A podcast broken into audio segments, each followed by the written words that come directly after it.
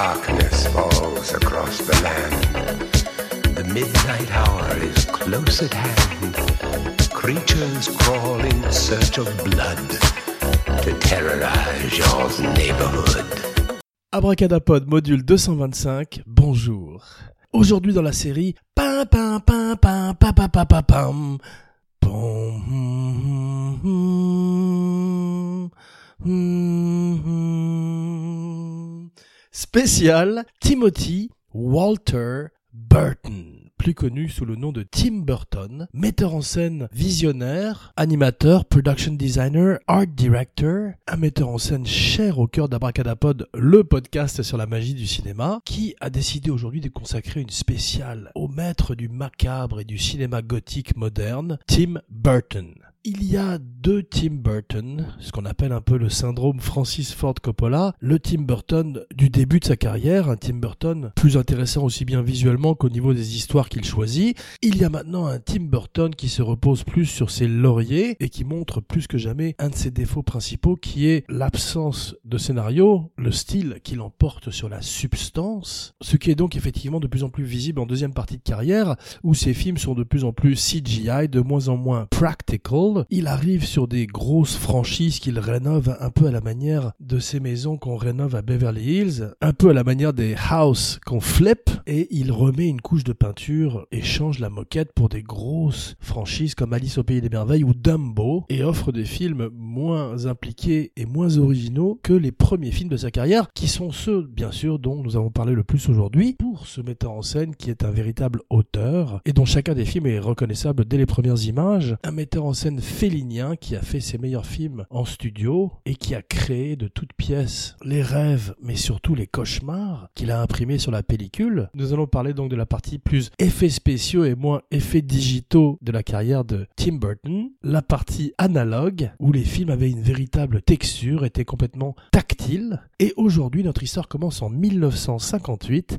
à Burbank, en Californie, dans la vallée, là où sont localisés la plupart des studios, dont Disney. Le jeune Tim Burton est un petit garçon blême, avec une touffe de cheveux noirs sur la tête. Il ressemble à ses personnages déjà, et il erre dans la banlieue ensoleillée de Los Angeles, en se sentant déjà un outsider, une espèce d'Edward Scissorhands avant l'heure, et c'est devant la télévision et devant sa table de dessin qu'il commence à rêver à des personnages comme Franken, Winnie ou Vincent, qu'il réaliserait enfant avec des courts-métrages à la manière d'un Steven Spielberg, qui sont un petit peu son apprentissage du métier. C'est un Spielberg gothique emo et il adore la stop motion avec laquelle il expérimente également. Stop motion qu'il a vu bien sûr dans les films de Ray Harryhausen quand il était petit. Il regarde tous les films de la Black Exploitation ou le film d'horreur de Vincent Price qui deviendrait une de ses idoles avant d'être un de ses collaborateurs. Au film de la Hammer auquel il rendrait hommage magnifiquement avec Sleepy Hollow. Tim Burton à la manière d'un Tarantino plus goth punk regarde des films jour et nuit et se crée une extraordinaire éducation de cinéphile qui inspirerait la plupart de ses films, car à la manière de Tarantino, ses films sont souvent des riffs autour d'un genre ou d'un film existant, et il deviendrait très vite a brand name, un des rares metteurs en scène à avoir son nom au-dessus du générique.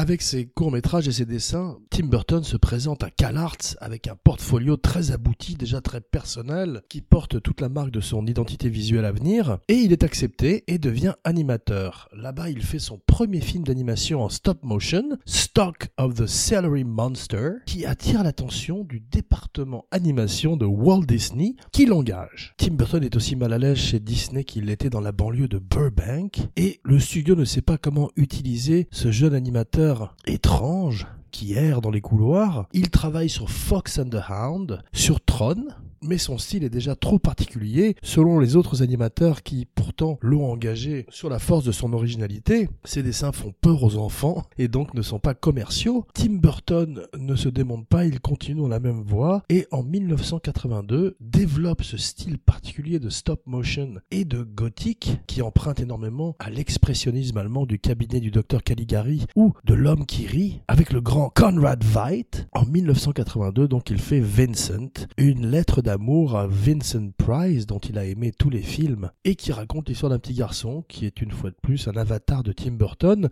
qui vit dans la banlieue et qui rêverait d'être Vincent Price dans un film d'horreur des années 50 en noir et blanc. Frankenweenie est une autre lettre d'amour, cette fois-ci au monstre de Universal Studios, avec l'histoire de ce petit chien qui meurt et qui est ramené à la vie par son propriétaire, un petit garçon. Tim Burton ferait le film plusieurs années plus tard en remake chez Disney, une espèce de cadeau que Disney lui ferait, alors qu'à l'époque, en 84, ils avaient trouvé une fois de plus le film trop effrayant pour les enfants, ne sachant pas comment le marketer. Pendant ce temps-là, à Los Angeles, au milieu des années 80, un autre personnage excentrique, étrange, un homme-enfant à la manière de Tim Burton, écume les salles de comédie, en particulier The Groundlings. Son nom est Paul Rubens. Il est plus connu sous le nom de Pee Wee Herman et développe un personnage de talk show host pour les enfants, mais euh, sous acide, et qui lui un succès et une carrière mondiale pendant 20 ans jusqu'au moment où il se fasse arrêter dans un cinéma porno en train de se masturber et, une traversée du désert de 10 ans avant de revenir avec Buffy the Vampire Slayer au cinéma et Blow, un film avec Johnny Depp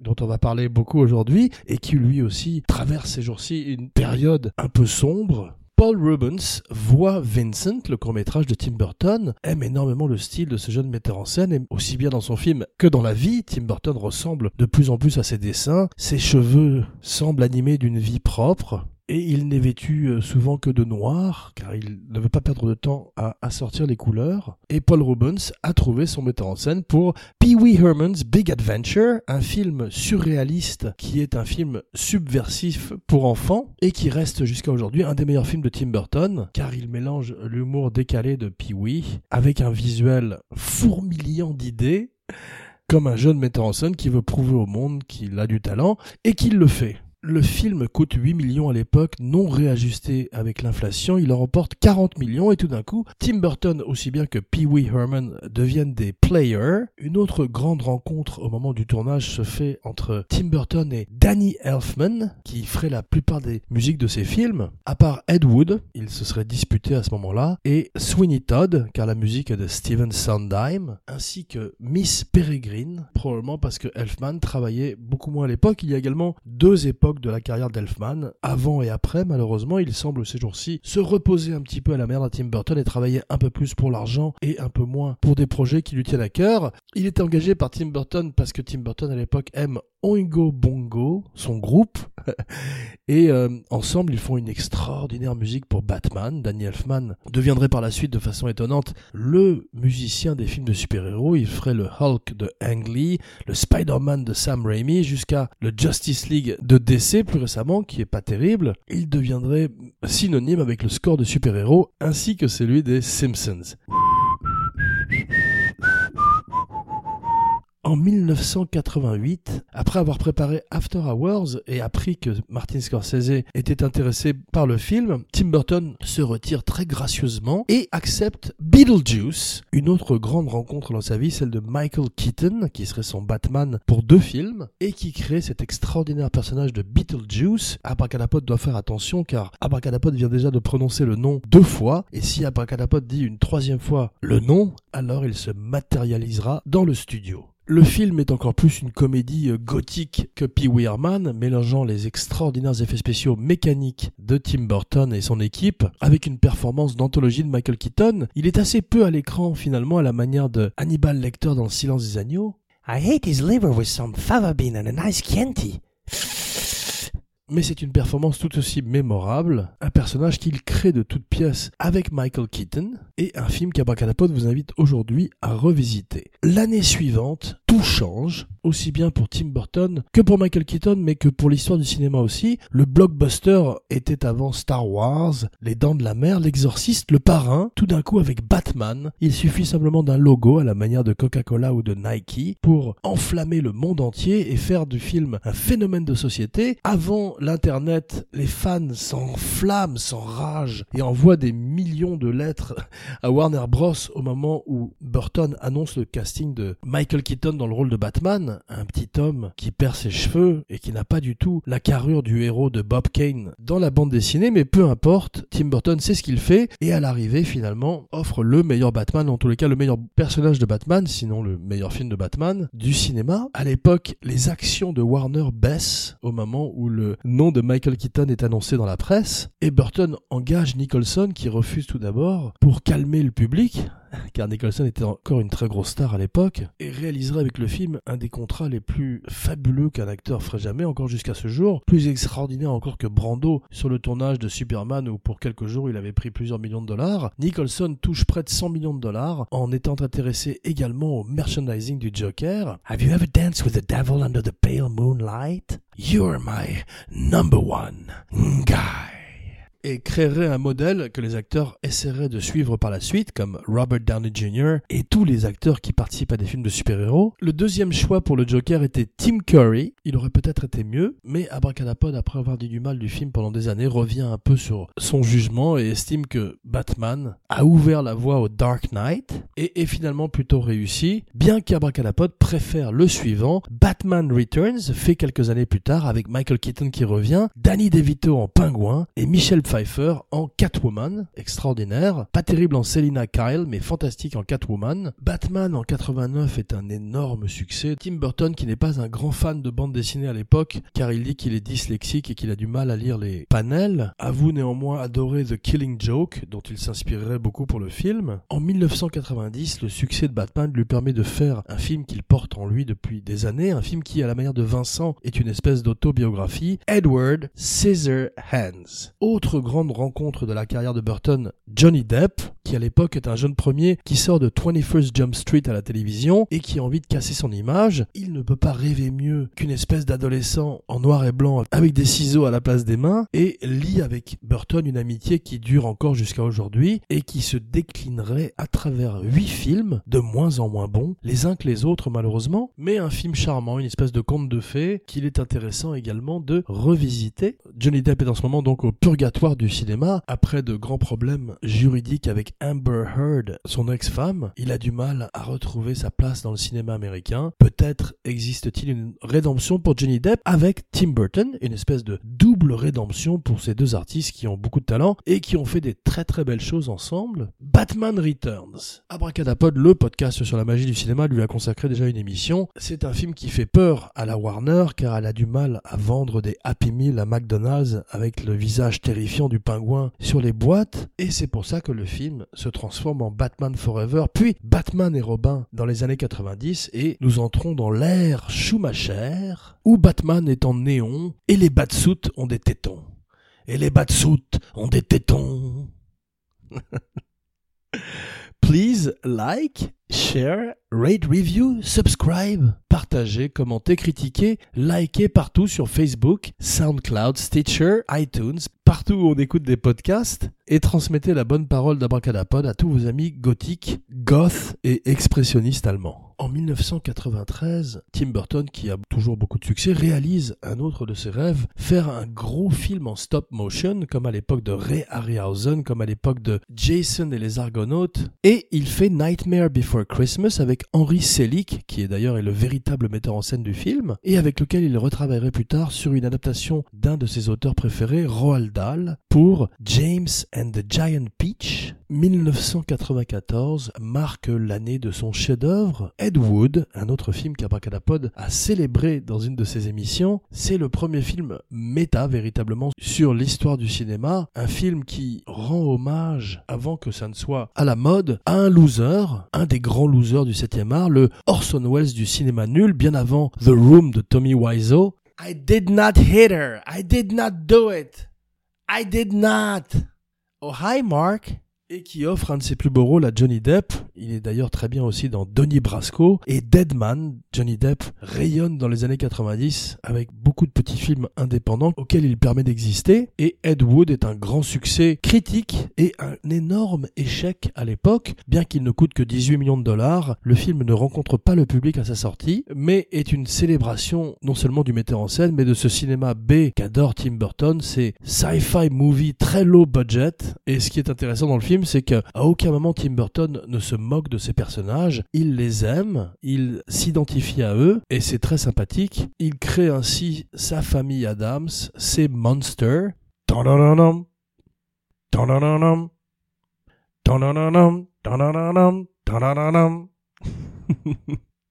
et offre à Martin Landau son premier Oscar, son seul Oscar, bien mérité pour le rôle de Bella Lugosi, un rôle impossible à jouer, avec un maquillage extraordinaire d'ailleurs, je crois de Rick Baker, un film magnifique qu'Abracadapod vous recommande de visiter et de revisiter chaque année, chaque.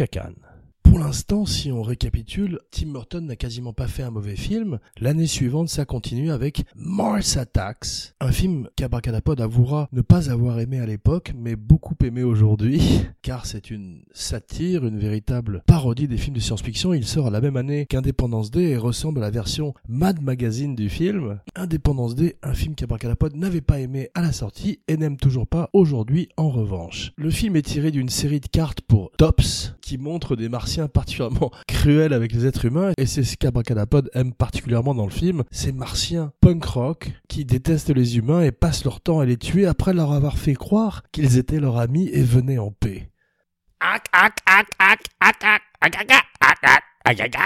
Avec une civilisation particulièrement développée par Tim Burton qui au départ voulait faire ses créatures en stop motion, une fois de plus un hommage au film qu'il a aimé enfant, mais devant le prix du film, plus de 300 millions de dollars, il décide sur les conseils du studio d'utiliser une CGI balbutiante. Jurassic Park sort la même année. D'ailleurs, Tim Burton rachète non seulement Mars Attacks, mais également Dinosaur Attacks, les dinosaures attaquent, une autre série de cartes tops. Mais comme il apprend que le projet de Spielberg est en développement, il abandonne Dinosaur Attacks. Dommage d'ailleurs, ce serait intéressant de le faire aujourd'hui. Et découvre donc la CGI avec ces martiens qui sont néanmoins traités comme si c'était de la stop motion traditionnelle. Après cet âge d'or, Tim Burton perd un an de sa vie à développer Superman Lives, son projet de Superman avec Nicolas Cage, un film qu'Abracadapod aurait rêvé de voir. Abracadapod étant très fan non seulement de Burton, de Cage, mais de Superman également. Cage qui a nommé son fils Kal-El en hommage au premier fils de Krypton. Le film est un projet fou qui ne verrait jamais le jour. Il est écrit par Kevin Smith et on peut en voir des traces aussi bien au niveau du design extraordinaire de Burton que des anecdotes de Kevin Smith sur YouTube.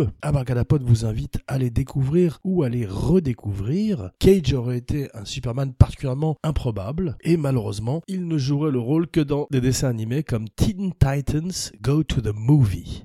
Après avoir donc perdu un an de sa vie à la manière de Kari Fukunaga, le metteur en scène du prochain James Bond qui a fait la très bonne première saison de True Detective et la série Maniac sur Netflix et qui a perdu un an de sa vie sur It de Stephen King. C'est la même chose pour Tim Burton qui enchaîne avec Sleepy Hollow en 1999. D'après l'œuvre de Washington Irving, il retrouve Johnny Depp pour une espèce de CSI 1800, un film mésestimé qui gagne à être redécouvert pour son extraordinaire visuel et son hommage au film de la Hammer. Il travaille avec les plus grands acteurs anglais du moment, mais également avec un autre de ses héros, Christopher Lee, qui commence une renaissance à 80 ans et qui aurait 10 ans de carrière à travers les films de Peter Jackson où il joue Saruman ou les films de Tim Burton qui adore les acteurs de la Hammer. Le film est très practical, il est fait en studio, des studios qui recréent un village de la Nouvelle-Angleterre où Michael Gough, Michael Gambon et tous ces grands acteurs que Tim Burton a aimés quand il était petit se retrouvent pour un étrange film d'horreur qui est aussi un film d'action,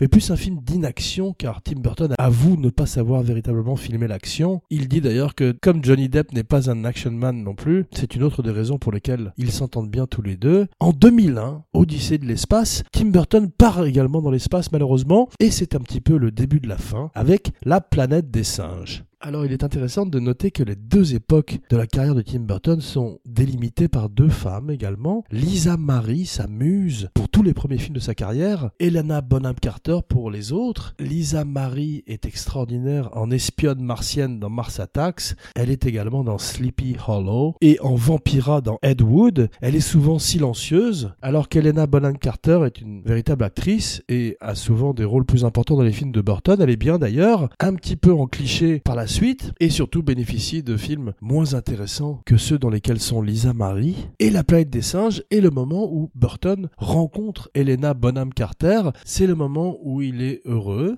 il est amoureux, il fait des enfants et s'installe à Londres, et c'est un petit peu le commencement donc du déclin artistique de sa carrière, une association très improbable avec Mark Wahlberg, et un remake du film de Franklin Schaffner très très inférieur à l'original ou même à ceux plus récents qui font maintenant les singes en digital. Les singes de Burton sont des maquillages extrêmement bien réussis d'ailleurs, c'est ce qu'il y a de mieux dans le film et Helena Bonham Carter, Michael Clark Duncan, Tim Roth ou Paul Giamatti sont des singes particulièrement convaincants et en plus contrairement au film de Schaffner avec Charlton Heston, on voit leurs dents et le mouvement des lèvres est beaucoup plus fluide grâce à un extraordinaire maquillage probablement de Rick Baker encore. Get your stinking paws off me, you damn dirty apes! Beaucoup de films suivraient, mais aucun aussi bon qu'Ed Wood, Pee-wee's Big Adventure ou Batman Returns. Big Fish est un film où Tim Burton essaye tout d'un coup de filmer des gens normaux. C'est pas très intéressant, c'est pas un des films préférés d'Abracadapod. Il a ses fans, donc respect. Ewan McGregor et Albert Finney, R.I.P. Albert Finney, qui nous a quittés il y a quelques jours. En 2005, on entre de plus en plus dans la période digitale de Tim Burton avec Willy Wonka and the Chocolate Factory. Johnny Depp se fait un look à la Michael Jackson. Le film est pas complètement réussi, mais pas aussi raté non plus qu'on le dit. Abracadapod n'est pas extrêmement fan de la mythologie de Roald Dahl en général. C'est un livre très anglo-saxon. Le film original avec Gene Wilder est également un film très très américain et donc pas fatalement sacré pour Abracadapod qui aime bien également le remake. Corpse Bride est une autre incursion de Tim Burton dans le domaine de la stop motion. Il est plus producteur cette fois-ci que metteur en scène. C'est toujours cet univers gothique qui commence cette fois-ci à tourner un petit peu en rond, un peu en longueur, et le brouillard, ces arbres torturés et ces poupées aux bouches couturées commencent à faire long feu. En 2007, il fait sa première comédie musicale, qui n'est pas également un très gros succès, Sweeney Todd, The Demon Barber of Fleet Street, d'après l'œuvre de Stephen Sondheim, avec Johnny Depp qui chante. Abracadapod n'en a que faire, et donc nous passerons assez vite sur ce film, de même que nous passerons assez vite sur Alice au Pays des Merveilles, le remake de l'œuvre de Lewis Carroll, qui laisse également Abracadapod un petit peu indifférent. Et là, euh, Tim Burton va full CGI, et c'est fini, les sets en practical il a plus envie de s'embêter à faire des dessins ou à construire des maquettes, et tout est fait dans l'ordinateur. Dark Shadows suit. Abracadapod aime bien Dark Shadows, c'est peut-être le dernier film de Tim Burton qui est profondément un film de Tim Burton. Il revisite un soap opéra gothique d'horreur des années 60, 70, et fait enfin sa famille Adams, avec Johnny Depp en Barnabas, un vampire qui a du mal à trouver sa place dans notre société, et un film qui est plutôt réussi comme une comédie à la manière de Adams Family Values, la recommandation de la semaine, un très bon film de Barry Sonnenfeld qui porte toutes les traces d'un film de Tim Burton.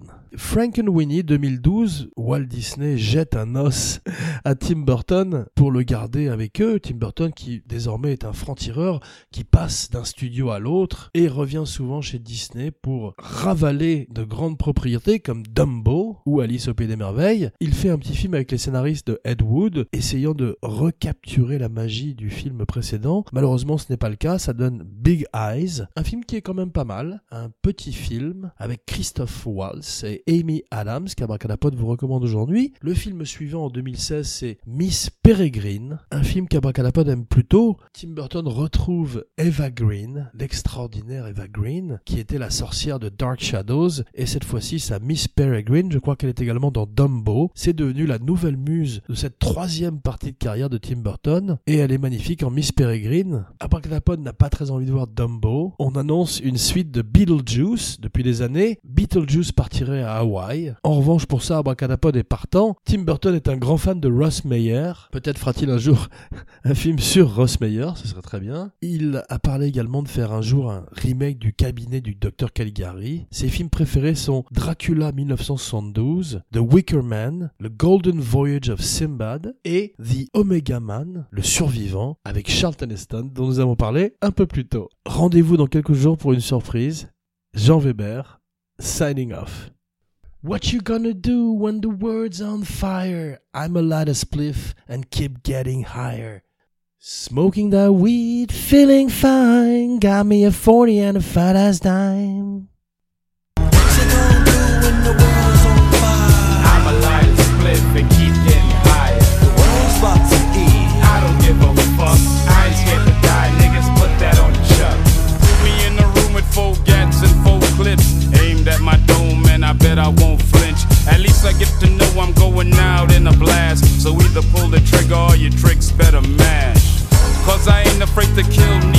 I snatch your soul like the motherfucking Grim Reaper. I be the man that worries not about life. I'd rather piss in the wind than take a risk with my eyes, yeah. A brave man dies once, but a coward dies a thousand deaths. Fuck a right, I make a thousand less. Cause I'm a motherfucking thrill seeker. You can't scare me with no bullshit threats. I ain't afraid to die. I'ma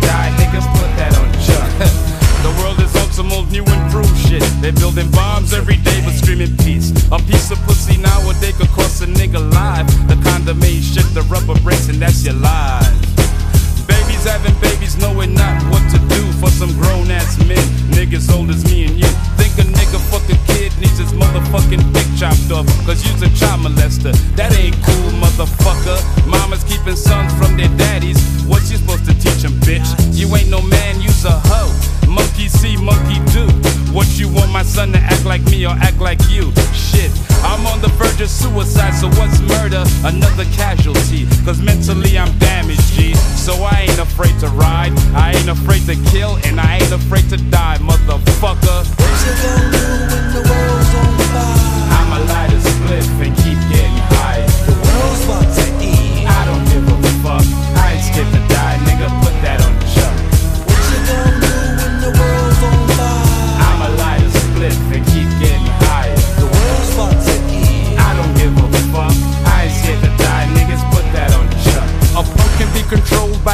A man's not a man if he can't take a stand and um. Confront your foes, nigga. Everybody bleeds. So fuck bowing down to another nigga's needs. Curiosity killed the cat, and anybody getting curious with minds is getting disciplined. Black, I let the motherfucking fofo click, and that's the end of that big bad. How can you be afraid of what's bound to happen? You can't run and try to hide from death. Death is uninvited, it's also at a shitty time. Thinks and creep and snatch your ass up out your prime. I live my life aggressively, successfully. I press to be demanding with myself, and I profess to be. You can't impress me with no bullshit threats. I squabble any motherfucker out your set, motherfucker.